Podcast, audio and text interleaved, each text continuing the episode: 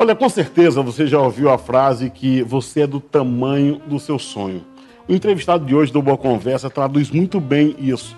O cara que conheço desde criança, saiu do interior do Acre e hoje um cara é referência nacionalmente no que ele faz. O cara que chefiou a primeira missão internacional da Defesa Civil do Corpo de Bombeiros do Brasil. Estou recebendo aqui com muito orgulho meu conterrâneo chapuriense, Vandernilson Pérez, que é da Força Nacional, tenente coronel do Corpo de Bombeiros Militar do Acre, mas é, integra há cinco anos a Força Nacional. Pérez, prazer, seja bem-vindo a esse bate-papo. Eu que agradeço o convite, Badró, e fico imensamente grato e dizer que revê-lo também é uma satisfação muito grande porque quantas e quantas vezes lá em Chapuri a gente não, não brincava, estudava junto. Joga uns, joga... aquela pelada na quadra no, na quadra, no, no final sol, da tarde. Sol de meio-dia. o sol rachando. é, conta um pouquinho da tua história, porque assim, a gente. É, vamos falar de Moçambique daqui a pouco. Eu lembro que um dia eu estava assistindo a televisão, tu dando uma entrevista num país arrasado, as pessoas assim idolatrando porque aquela ajuda era representava a possibilidade de, de, de, de encontrar ainda a vida. É, fala um pouquinho da tua história, da, da tua família, da, da, da, tua formação.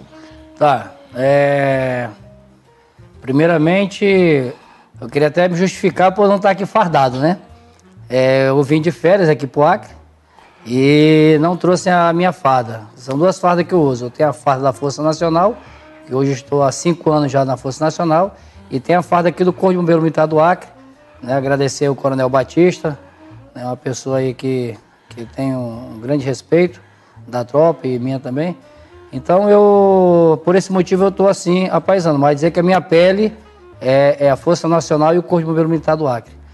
E dizer que o, naquela época que nós morávamos em Chapuri, era muito difícil de você é, galgar alguma coisa permanecendo em Chapuri, mesmo porque eu estudo lá um pouco.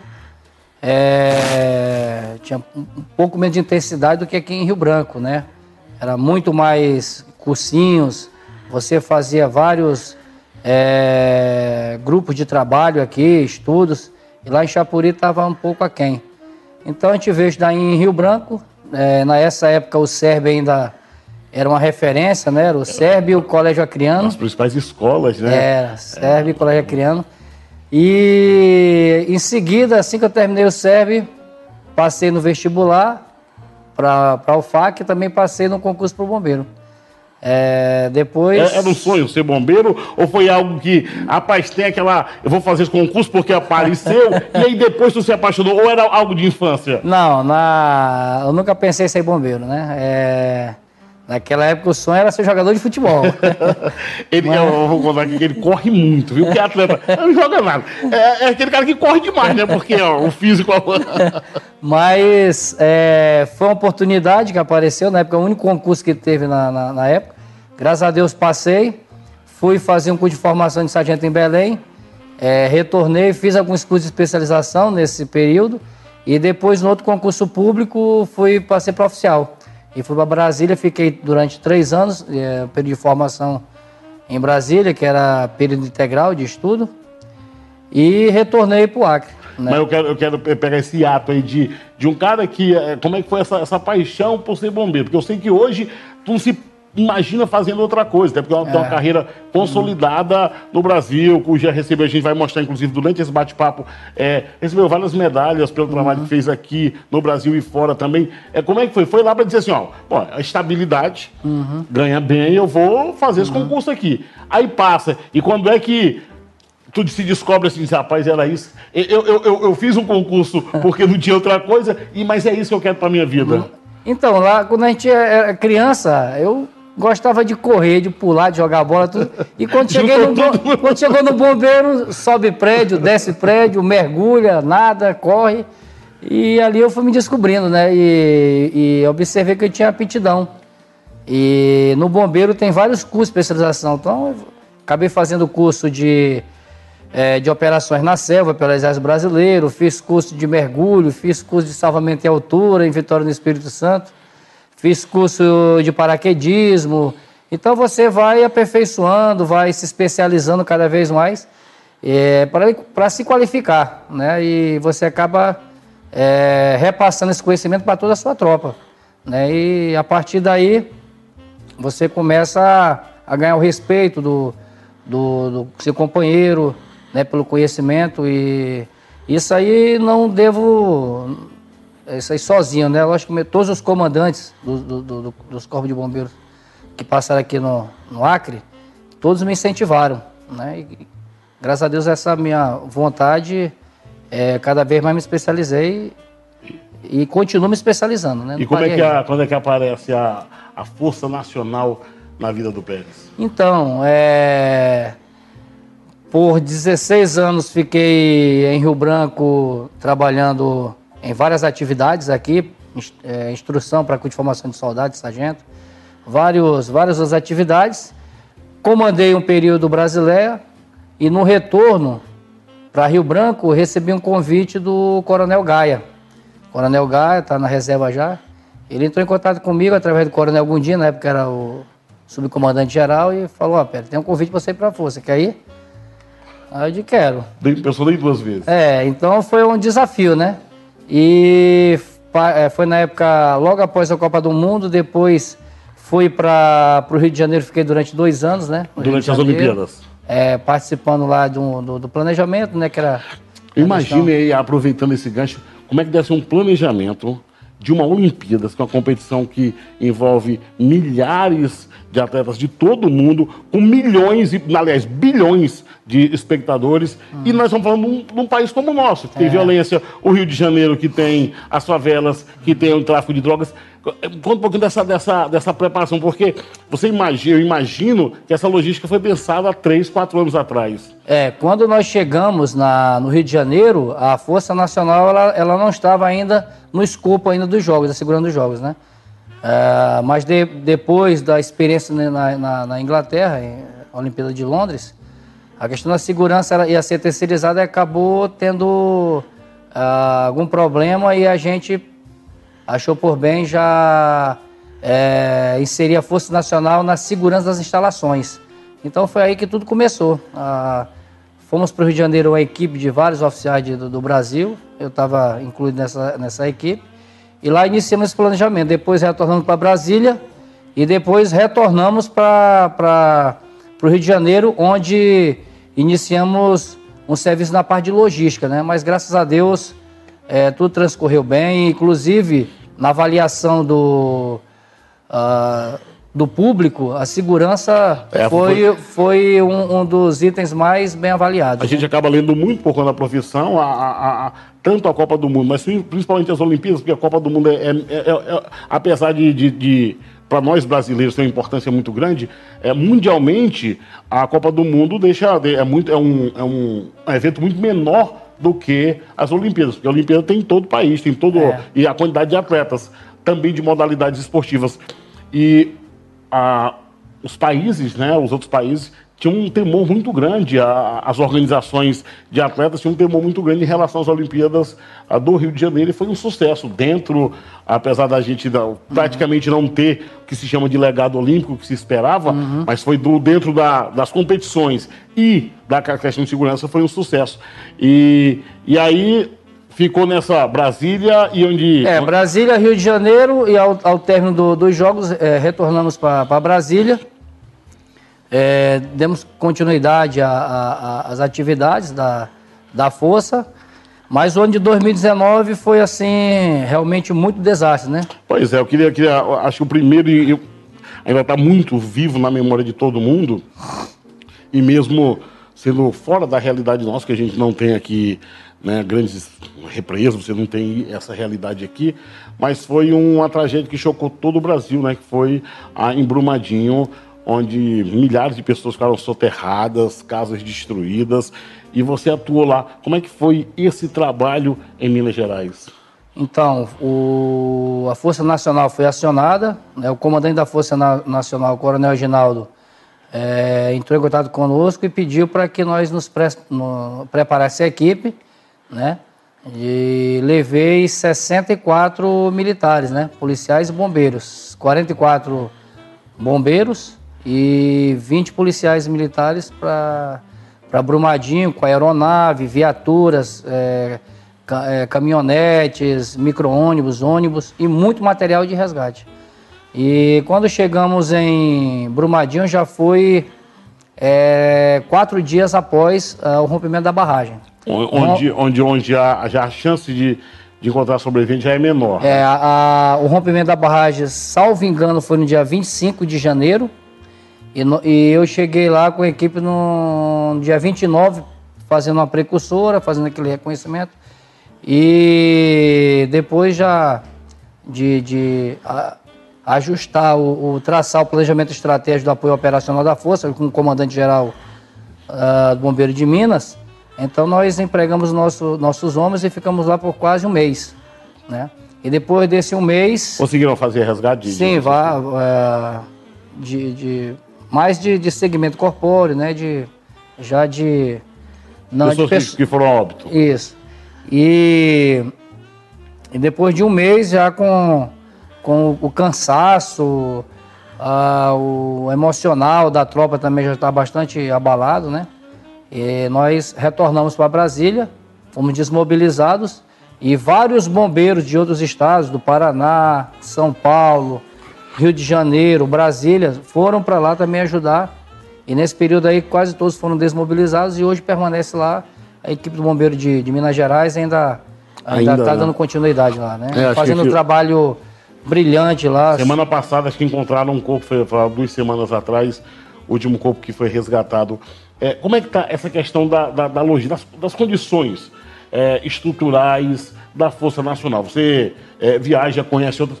A, a, do Brasil carece de mais investimento, tem quantidade suficiente de equipamento, de viatura, vou te colocar nesse imprensado, ou, ou, ou, ou é preciso um aporte financeiro maior para que se tenha mais condições? A gente sabe que alguns se destacam uhum. no mundo, né? Os Estados Unidos pelo, pelo pelo poder aquisitivo que tem, alguns países da Europa. Ah, em, o Brasil, como está? Força Nacional? Bom, a Força Nacional ela, ela tem um, o, a estrutura organizacional muito parecida com a ONU. Né? Na ONU, lá, países membros para resolução de conflitos. Aqui nós temos um pacto federativo onde os estados é, é, mandam policiais, né, bombeiros para a Força Nacional para atuar em conjunto em outros estados que solicitam apoio. Então hoje a Força Nacional está bem aparelhada. Né? Hoje nós estamos com um número bastante é, bom de, de, de, policiais, de bombeiros, para serem utilizados em apoio aos estados. Então está bastante tranquilo. Hoje nós, nós temos aí um.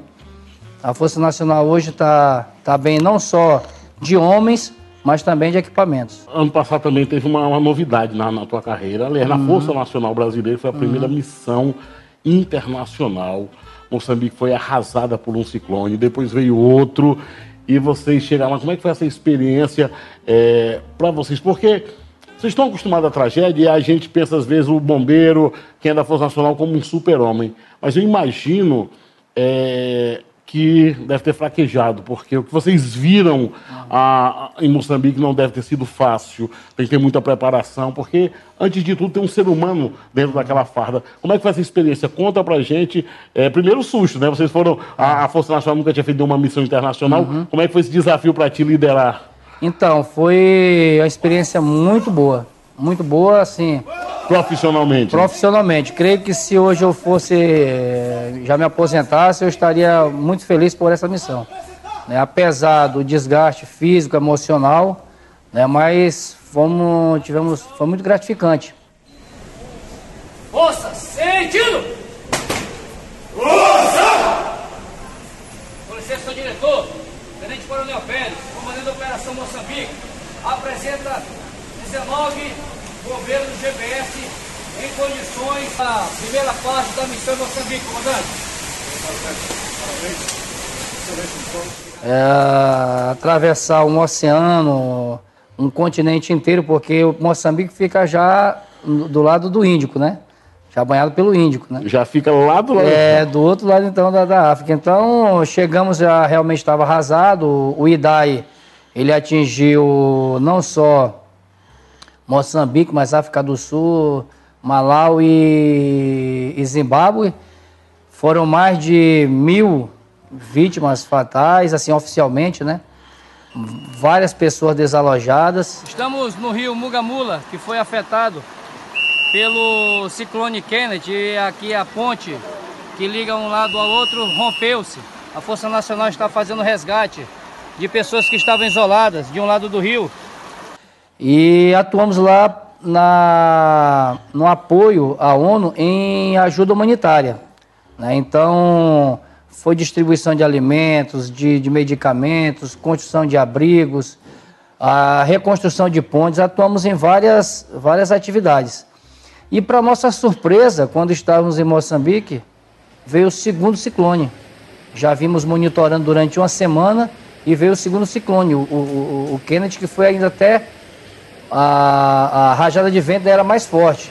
O Idai foi de 200 km por hora e o, o Kennedy foi 230 km por hora. 230 km por hora. Foi, então assim, é, é, já estávamos lá em, em, Cabo Delgado, que foi na regi região nortenha, e a ONU é, é, é fretou um avião para que nós fôssemos de maneira mais rápida para Cabo Delgado. E foi muito interessante porque éramos a, última, a única equipe de resgate naquele país. Né? Graças a Deus, em dois dias fizemos mais de mil resgates de, de, de pessoas, né? Mais de mil? Mais de mil em dois dias. Né? E assim, foi muito bom o, o, trabalho que fizemos, a experiência que nós vivemos lá foi muito boa. É, compartilhamos experiências com, com bombeiros de vários estados que estavam na questão da Força Nacional. Bombeiro de Minas também estava lá com a gente né, atuaram de maneira brilhante lá também. Agora, eu imagino, Pérez, perdão, é, o, é o cenário de terror, né? Porque a gente já está falando de um país que é pobre. Né? Moçambique é um dos países mais pobres do mundo, mais pobres da África, uma região dominada pela pobreza. Aí vem dois ciclones desse, eu imagino o cenário de pessoas passando necessidade, pessoas passando fome. Isso, isso, deve ter ficado é, muito foi vivo, um, né? É um cenário de guerra. Realmente estava assim, muita destruição, ruas, pontes destruídas, casas. Ah, foi assim, uh, o impacto realmente foi muito grande para a gente, mas graças a Deus, uh, o controle emocional, a experiência que já obtida em cursos e outras, outras atividades, é, soubemos é, conduzir e o, a tropa que foi bastante especializada, todos com cursos de desastres urbanos, ah, foi muito bom. Agora, o que ficou de mais importante, assim, interessante que eu achei foi o, o, o reconhecimento, não só da população moçambicana, mas também das autoridades.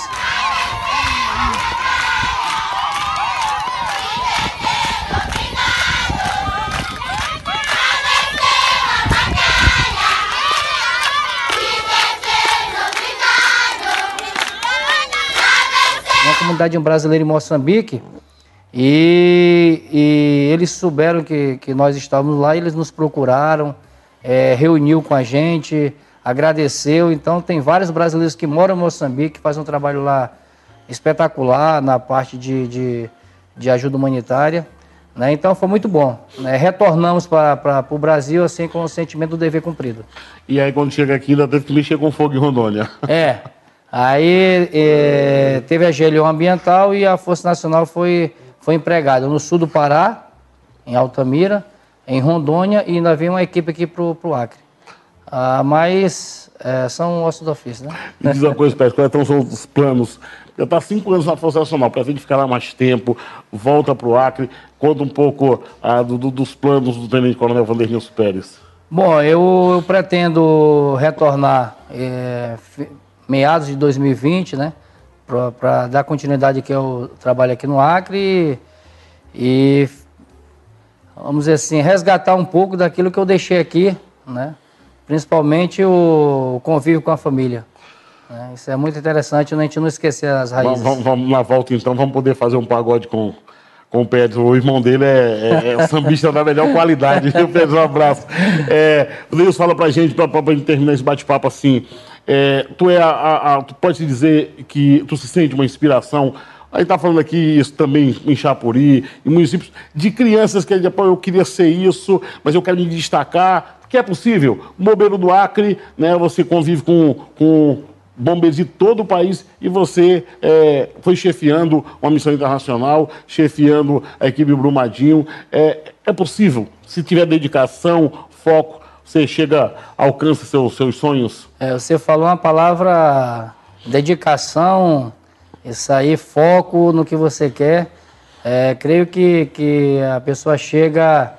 Tem, vai ter muitos obstáculos, mas ela tem que ter foco, persistir, porque o primeiro obstáculo que vier pela frente, se ela não achar que, é, que não dá, aí sim não, não, não vai ter condições. Mas ainda para quem é bombeiro, para quem é da Força Nacional, que está acostumado a ter um obstáculo aqui, um outro ali e vai vencendo. É, mas o Acre, o, a, a, gente observa que quando muitos acrianos, eles, seja na área militar, a pedagógica, no jornalismo, seja onde for, o, o, o acriano, quando ele realmente se dedica, ele conquista muitas coisas aí.